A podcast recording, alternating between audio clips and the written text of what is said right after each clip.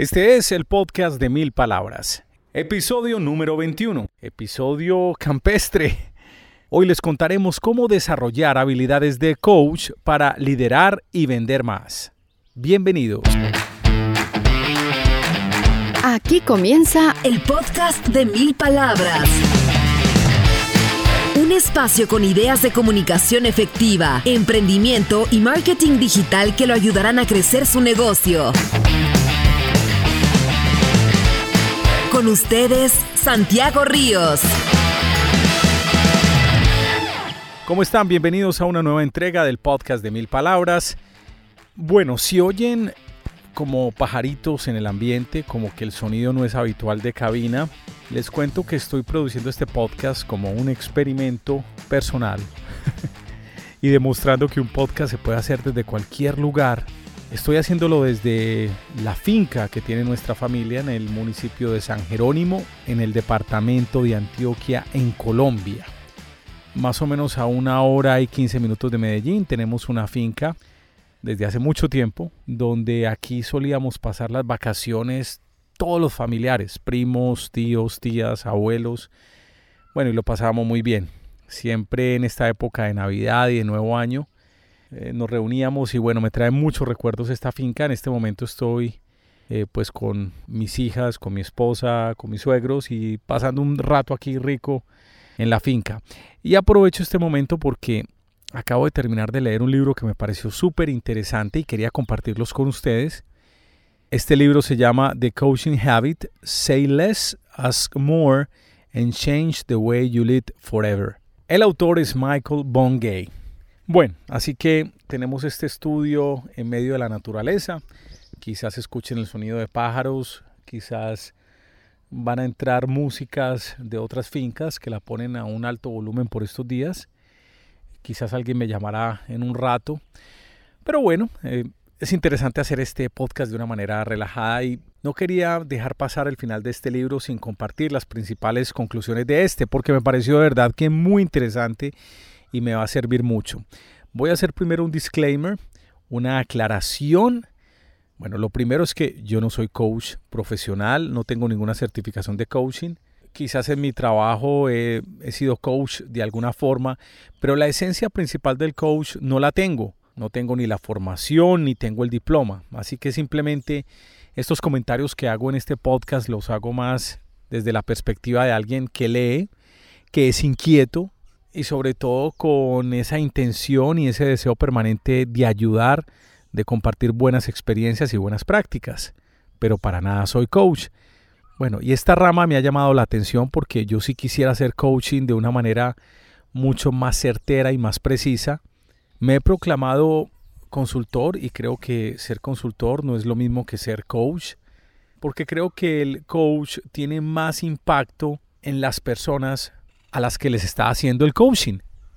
En cambio, el consultor da unas recomendaciones, las deja escritas, las enseña, capacita equipos, capacita personas, deja una enseñanza y se va. En cambio, el coach pone a la gente a pensar y lo hace a través de una herramienta que sabía que existía, mejor dicho, que sabía que era como la herramienta principal del coach, y son las preguntas. Y obviamente este libro, que es muy corto y que se lo recomiendo, del autor Michael Bungay. Nuevamente el título, The Coaching Habit, Say Less, Ask More, and Change the Way You Lead Forever. Les dejo el link en las notas de este show, de este podcast, para que lo lean si quieren. Este libro no es la excepción y obviamente trata sobre las preguntas. Y eventualmente podría ocurrir que alguno que sea coach profesional me va a decir, no, esas no son las únicas preguntas que hace un coach, puede hacer muchas más. De acuerdo. Probablemente también en una sesión de coaching, alguien cuando está haciendo las preguntas van a surgir nuevas preguntas, ¿de acuerdo? Pero estas siete que plantea el libro son un marco de referencia estupendo para empezar. ¿Y uno a quién le puede hacer coaching? Pues a sus compañeros de la oficina, a sus compañeros de la empresa, a las personas que lidera, pero también a los clientes. ¿Y por qué es importante plantear estas preguntas?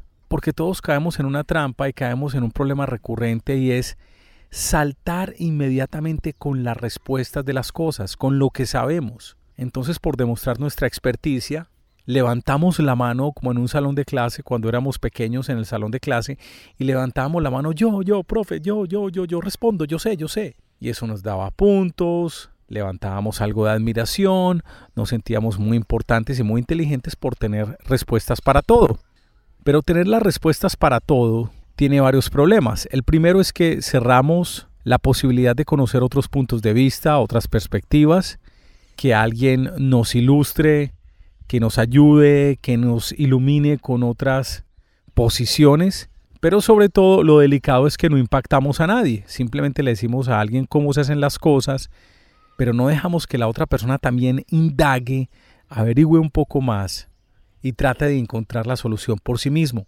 Aquí hay una gran diferencia. En estos días hice el ensayo en una capacitación reciente que tuve con un cliente, incluso sin haber leído este libro.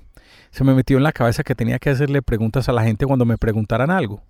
Y no era ni mucho menos una manera de despistar a la gente y no era una manera de evadir respuestas, sino más bien de tratar de entender qué exactamente quería resolver esta persona que estaba en la capacitación. También me he dado cuenta incluso que cuando estoy con un cliente y tiendo a hacer preguntas, no a contar sobre mi servicio mi producto. Cuando le pregunto cosas, estoy encontrando muchas respuestas que se convierten en información valiosísima para yo ayudar mejor a ese cliente. Y obviamente, si lo ayudo más, más dinero vamos a hacer, porque esa ayuda después se traduce en un servicio, en un producto que va a solucionar los problemas de ese cliente. Me pongo a pensar también en muchas personas que he conocido a lo largo de los años, en diferentes campos y en diferentes áreas de la vida. Y hay gente que uno considera amable, valiosa, que se siente uno cómodo con esas personas. Y una de esas características interesantes que se encuentra uno de esas personas es que no importa de dónde provengan, ni cuál sea su formación, ni si les gusta cierto tipo de música, o si tienen perspectivas ideológicas diferentes a uno, o si trabajan en algo que no tiene nada que ver con lo de uno, pero hay algo que los une en común y es su capacidad de hacer preguntas. Ellos dejan que la otra persona responda.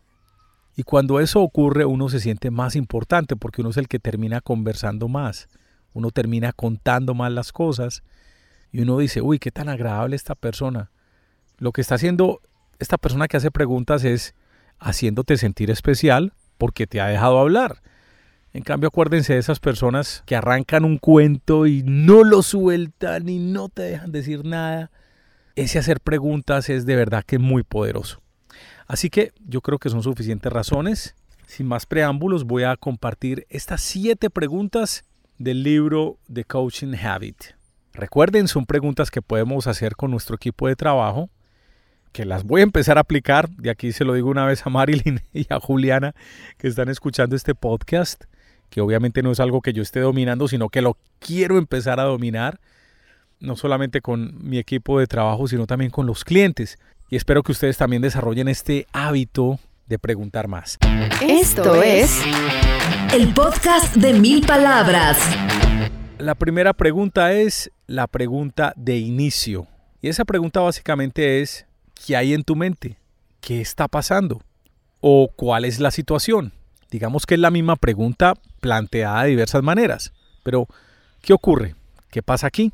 Esta pregunta lo que produce es que la persona tiene total libertad de decir un zancudo en el oído.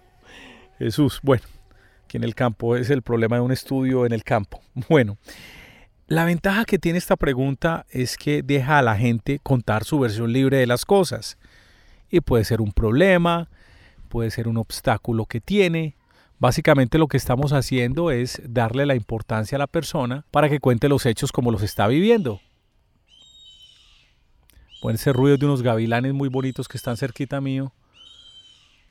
De hecho es una mamá y un papá y dos polluelos por acá cerca, súper bonitos. Bueno, volvamos con el podcast que se distrae uno acá. La segunda pregunta es la pregunta de la sorpresa. Así la define el autor Michael Bungay. Y esta pregunta es básicamente decirle a la gente, ¿y qué más? Cuente más.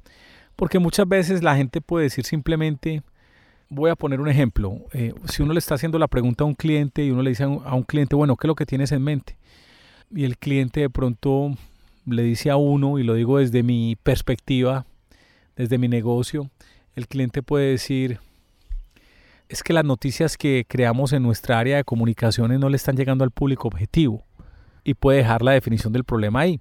Y yo le puedo preguntar, ¿y qué más? No, que es que resulta que es que tenemos otros medios, tenemos carteleras digitales y mandamos unos memorandos, pero la gente parece que no está entendiendo bien las noticias. Es decir, uno va ampliando la respuesta de la persona con esta pregunta de ¿y qué más? Hasta que entendamos realmente los objetivos que quiere lograr esta persona. Es una manera de empezar a encontrarlos. O esos puntos de dolor que están definiendo claramente su problema. O esos obstáculos que no le permiten alcanzar el objetivo que tiene. Y esta pregunta de ¿qué más? No solamente la podemos hacer en este orden específico que estoy aquí diciendo estas preguntas, sino que incluso más adelante podemos seguir recabando sobre el qué más y ya se van a dar cuenta. Pregunta número 3. La pregunta del enfoque. Esta pregunta es, ¿cuál es el reto real aquí para ti? El autor aclara y dice que es muy fuerte no solamente preguntar cuál es el reto, sino cuál es el reto aquí, es decir, en este momento, en este lugar, para la situación actual que tienes y el reto específicamente para ti, para la persona a la que le estamos haciendo la pregunta. Esta pregunta lo que hace es aterrizar los y qué más de la pregunta anterior. Porque muchas personas van a empezar a divagar, a dar vueltas, se salen del asunto principal. Y algo que ocurre es que empiezan también a echarle la culpa a muchas personas. Entonces, para manejar esta pregunta, lo que le vamos a decir es, bueno, entiendo muy bien tu preocupación o tu malestar con esta otra persona, pero realmente, ¿cuál es tu reto real aquí para ti? ¿Cuál es el reto específico que tienes? ¿Qué es lo que quieres lograr? Así aterrizamos de una manera muy correcta, muy educada a la persona y estamos cortando pues una carreta o una cosa larguísima que pueden decir. La pregunta número cuatro es la pregunta fundamental. ¿Qué es lo que quieres? Probablemente estés hablando con una persona de tu equipo de trabajo y esta persona te va a decir, no, mira, yo quiero terminar este proyecto sin tener que contar con esta otra persona que está perjudicando mis tiempos. Podría ser. Ya el líder que está haciendo el coaching, pues podría decidir a su manera si reasigna la persona problemática a otro lugar o si llama a la otra persona a entender por qué no está contribuyendo con el proyecto. Pero aquí ya estamos entendiendo qué es lo que la otra persona quiere. Obviamente una persona sensata o un cliente o un colaborador del equipo va a dar respuestas sensatas. No va a mencionar cosas imposibles o visiones de largo plazo, porque este ejercicio no es de visiones de largo plazo, sino de retos, de problemas y de objetivos que quiere alcanzar ahora. Vamos con la pregunta número 5. La pregunta perezosa. El autor la llama The Lazy Question. Esa pregunta es, ¿cómo puedo ayudar? La verdad no sé por qué la llama la pregunta perezosa, pero simplemente es tú poniéndote como la persona que es el soporte, el apoyo, quien va a ayudar a tu compañero de trabajo o a tu cliente. En otras palabras, ¿para qué soy bueno? ¿Qué puedo hacer yo? Exactamente qué quieres de mí. También depende mucho del tono como se haga la pregunta, ¿no? Aquí estás demostrando esa empatía, un interés real de que te importa lo que la otra persona diga. Y en la mayoría de los casos, si tu posición es de ser jefe de equipo, director de una empresa, siempre va a haber algo en lo que puedas ayudar. Y en el caso de una persona que esté tratando de venderle algo a alguien, aquí probablemente el cliente o el prospecto va a definir muy claramente cómo la persona que hace la pregunta puede ayudar, es decir, cómo puede presentar una solución que va a representar una transacción económica. Vamos con la número 6, la pregunta estratégica. En este punto, la persona que está recibiendo el coaching por sí misma ya ha enumerado una serie de posibles soluciones y de alternativas. Entonces la pregunta estratégica sería, si le estás diciendo sí a esto, a esta alternativa, a este punto de vista o a esta solución, ¿a qué le estás diciendo no? Es decir, cada vez que decidimos un plan de acción, una táctica específica, eso va a ocupar tiempo, va a ocupar recursos nuestros. Entonces, ¿a qué le estamos diciendo no si le decimos sí a esto otro? Al hacer esta pregunta, la persona va a sopesar las posibilidades, los pros, los contras de cada situación. Entonces por sí misma va a empezar a decantar las opciones, va a escoger las mejores hasta que se defina por la que realmente lo va a ayudar a cumplir su objetivo o solucionar su problema. Y la pregunta número 7 es la pregunta del aprendizaje. Es muy directa. De toda esta conversación que acabamos de tener, ¿qué fue lo más útil para ti? Por favor escucha con atención la diferencia. No estamos preguntando, ¿te gustó lo que hablamos? ¿O fue útil? Sino, ¿qué fue lo más útil para ti? Y atención que esto es muy importante porque aquí la persona cuando vuelve a verbalizar lo que más le sirvió, lo que más le puede servir para alcanzar su objetivo, al decirlo empieza a interiorizarlo y empieza a trabajar con esta idea. Y cuando la gente interioriza las cosas, está lista para tomar la acción. Escuchan el podcast de mil palabras. Muy bien, aquí el resumen de las siete preguntas del libro de Coaching Habit de Michael Bungay. Número uno, la pregunta del arranque. ¿Qué hay en tu mente? ¿Qué estás pensando? Número dos, la pregunta de la sorpresa. ¿Y qué más? Número tres, la pregunta del enfoque. ¿Cuál es el verdadero reto para ti aquí? Número cuatro, la pregunta fundamental. ¿Qué es lo que quieres? Número cinco, la pregunta perezosa. ¿Cómo puedo ayudar? ¿En qué te puedo servir? Número 6, la pregunta estratégica. Si le estás diciendo sí a esto, ¿a qué le estás diciendo no? Y la número 7, la pregunta del aprendizaje. ¿Qué fue lo más útil para ti?